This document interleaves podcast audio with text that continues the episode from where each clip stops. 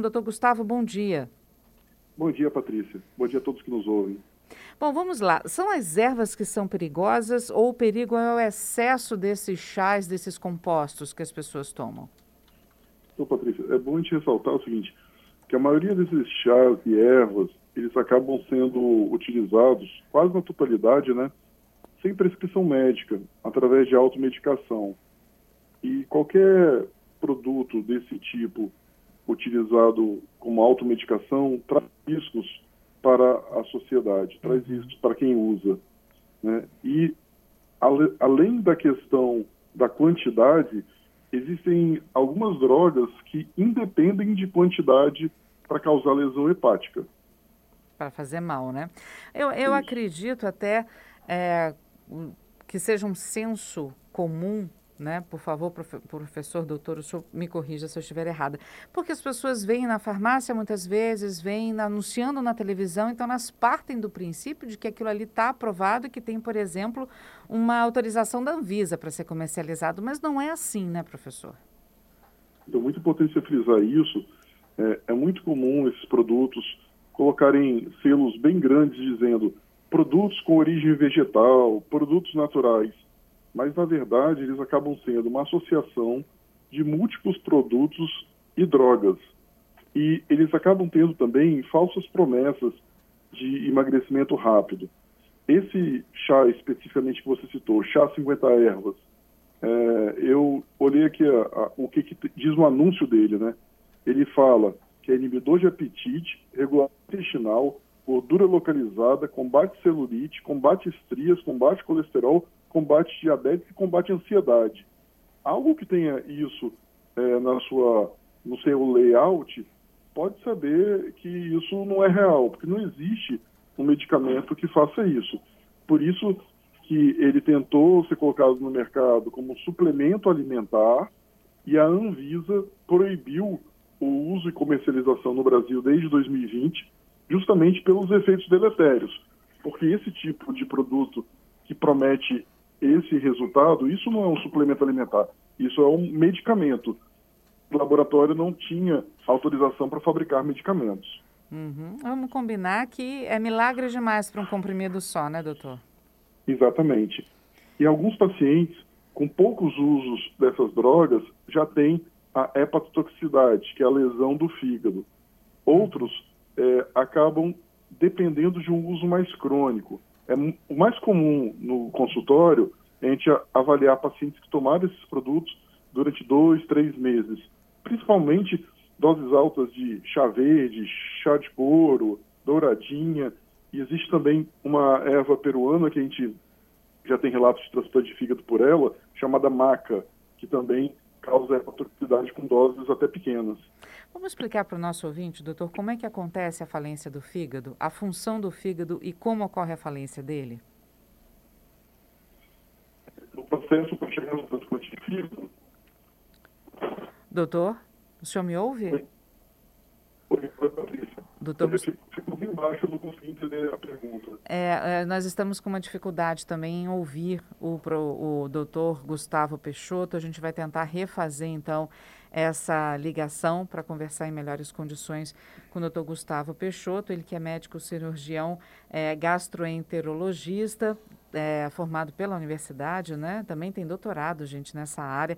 E a gente está conversando com ele sobre essas ervas que se dizem né, emagrecedoras. Especificamente esse chá que essa mulher em São Paulo tomou, ele está proibido, ela foi proibida aqui no, no, no, Brasil desde 2020 pela Anvisa. É, são várias substâncias juntas nessas 50 ervas ditas, né, que podem gerar danos ao fígado. Já acabou matando uma pessoa lá em São Paulo. Voltamos com o doutor Gustavo. Doutor Gustavo, só me ouve? Ouço sim, Patrícia. Agora voltou ao normal. Voltamos ao normal. Pois é, eu, eu queria que o senhor explicasse para os nossos ouvintes é, a função do fígado e como acontece essa falência do fígado por conta dessas ervas. Então, a, a, função principal do fígado é filtrar o sangue que passa, é, que sai do intestino e vai para a corrente sanguínea central. Na verdade, ele filtra várias impurezas e, além disso, ele faz a síntese proteica de várias categorias. É, ele faz a síntese da, de proteínas ligadas à coagulação, nessa depuração, nessa filtração do sangue, ele evita que a gente tenha um estado que se chama encefalopatia, né, que é uma confusão mental. Além disso, ele, o fígado interage com o rim no, no balanço da função renal. Então, o que, que acontece quando o fígado é lesado? O paciente geralmente fica com os olhos amarelos, que é a chamada icterícia, pelo acúmulo da bilirrubina. Ele pode, em graus avançados de hepatite, ter encefalopatia em vários graus, que seria confusão mental, a pessoa não se comportar de forma habitual e a encefalopatia grau 4 seria já equivalente ao coma. A alteração da coagulação com um alargamento do tempo que a pessoa demora para fazer o coágulo, né? E insuficiência renal ocorre nos graus mais avançados. Inclusive, quando se instalam esses três, essas três lesões, icterícia grave, encefalopatia, alteração da coagulação, isso mostra que a lesão é irreversível e isso que indica o transplante de fígado. Mas, às vezes, nem sempre o transplante é possível, né, doutor? Depende também é, do na paciente, verdade, do a doador. maioria dos casos são casos de hepatite mais leves e moderados que a gente consegue resolver com tratamento clínico. Uhum. Alguns casos, como esse caso dessa enfermeira que utilizou o chá 50 ervas, chegou nesse estágio de transplante, o transplante foi realizado, mas ela não sobreviveu. Isso foi feito lá em, em São Paulo. Nós já tivemos casos assim no Espírito Santo também, né? E, mas é a minoria. A maioria, o, os pacientes, quando começam a ficar com, com amarelão, começam a ter alteração de comportamento, eles buscam atendimento médico e aí a gente faz o diagnóstico e consegue, felizmente, na maioria das vezes, reverter o quadro. Uhum. O diagnóstico precoce é muito importante é, nesse tipo de situação. Mas o mais importante ainda é não utilizar automedicação, não utilizar esses produtos sem orientação médica. É fundamental é, que quem quer emagrecer é, procure um médico clínico, um endocrinologista, para fazer um tratamento formal, legal, é, devidamente testado e com segurança e com monitoramento adequado do especialista. Ou seja, se o médico achar necessário, ele mesmo pode manipular uma fórmula segura para esse para esse paciente fazer numa farmácia de manipulação ou mesmo indicar o tipo de remédio à base natural, né, de base natural que sirva para a dieta que ela vai seguir, que essa pessoa vai seguir, né? Na verdade, existe uma série de medicamentos autorizados pelo, pela Anvisa para tratamento da obesidade. E o, o médico clínico ou o endocrinologista ou o cardiologista, qualquer clínico, vai saber prescrever o medicamento apropriado para o caso em questão. Existem medicamentos que são mais apropriados para quem é diabético, existem medicamentos que são mais apropriados para quem tem é, hipertensão e por aí vai. E chama atenção, Patrícia, que o perfil de paciente que acaba utilizando esse tipo de produto é um perfil muito específico. Geralmente são mulheres, geralmente com 40 e poucos anos, buscando um emagrecimento rápido, né? É, e sempre sem orientação médica. Uhum. Bom, eh, já temos aqui ouvintes falando, poxa, mas eu gosto tanto de chá, não é para ninguém parar de tomar chá. Existem chás que são bons para o organismo, né? A questão são esses produtos milagrosos, né, doutor? Que se dizem milagrosos, que fazem, que prometem esse emagrecimento e esse conjunto de coisas que a gente sabe que não vai acontecer. Esse é que tem que ter cuidado, né? Perfeito. Na verdade, esse produto que a gente está falando aqui, ele se chama chá, mas ele não é um chá. Ele é uma droga não autorizada pela Anvisa. O nome dele comercial é chá 50 ervas emagrecedor, mas ele é proibido no Brasil desde 2020. Né? E qualquer remédio, qualquer produto que diga que você vai emagrecer sem dieta e sem atividade física, isso é charlatanismo, porque isso não existe. Não existe emagrecimento que não seja por meio de dieta e atividade física. Uhum. Até na cirurgia bariátrica, o paciente tem que fazer dieta e atividade física. Então não vai existir nenhum tipo de remédio milagroso nesse sentido. Bom, quem já tem problema no fígado, então, tem que tomar mais cuidado ainda com o que ingere de forma geral, não, não só em relação a esses produtos, né, doutor?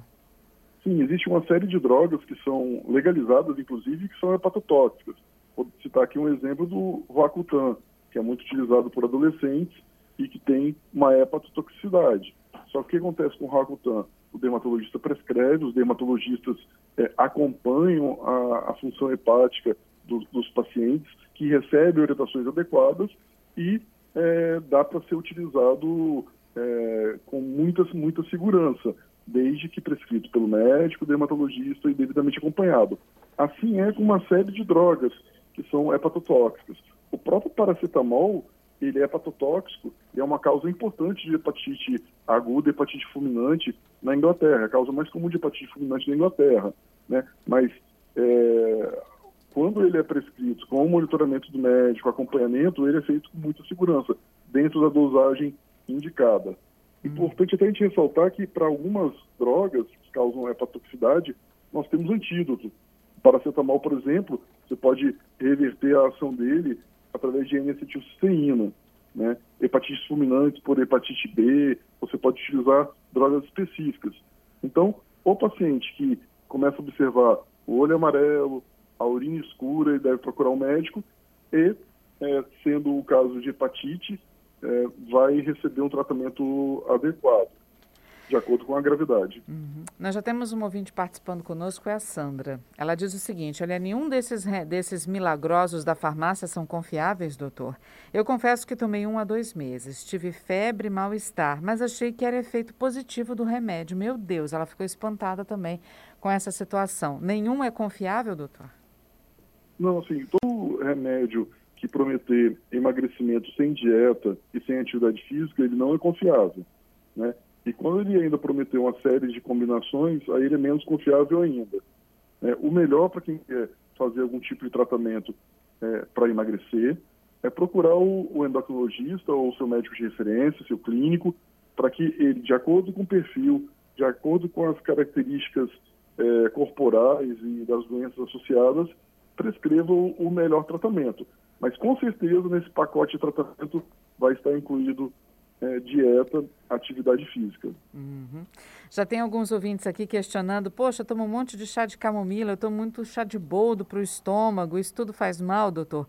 Falando agora dessas ervas que a gente já conhece, né? Hortelã, camomila, o boldo, essas ervas elas fazem mal em excesso, doutor? Eu vou pedir para o senhor responder isso daqui a pouquinho, que a gente precisa ir para o repórter CBN. O senhor fica comigo um minutinho, doutor Gustavo? Ok, com certeza. Um minutinho a gente já volta. Muito bem, de volta com o nosso CBN Vitória. Estamos com o doutor Gustavo Peixoto, que é professor médico cirurgião em gastroenterologia. É, estamos falando sobre esses chás emagrecedores, produtos emagrecedores, né? Quais são os riscos que eles causam para o ser humano, para o fígado principalmente. E aí, doutora, a gente falando sobre isso, já chegaram perguntas dos nossos ouvintes a respeito dos chás de forma geral. Eu tenho aqui, por exemplo, a dona Ana Maria, uma senhora que sempre participa conosco, dizendo que ela toma chá de camomila todo dia antes de dormir. Ficou preocupada de isso dar algum tipo de problema.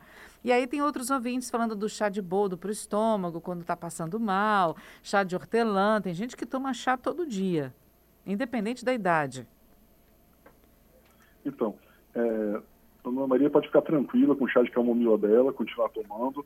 Na verdade, a gente está falando especificamente de um remédio, né, que é, se auto-intitula chá, 50 ervas. Mas, na verdade, ele não é um chá.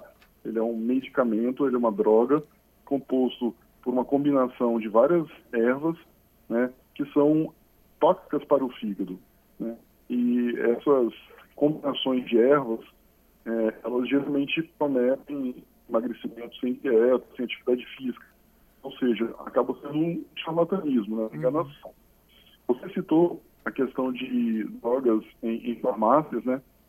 Na verdade, qualquer tipo de medicamento é, que se venda como natural e que vai emagrecer rapidamente sem esforço, isso não existe, né? Isso acaba sendo é, uma enganação.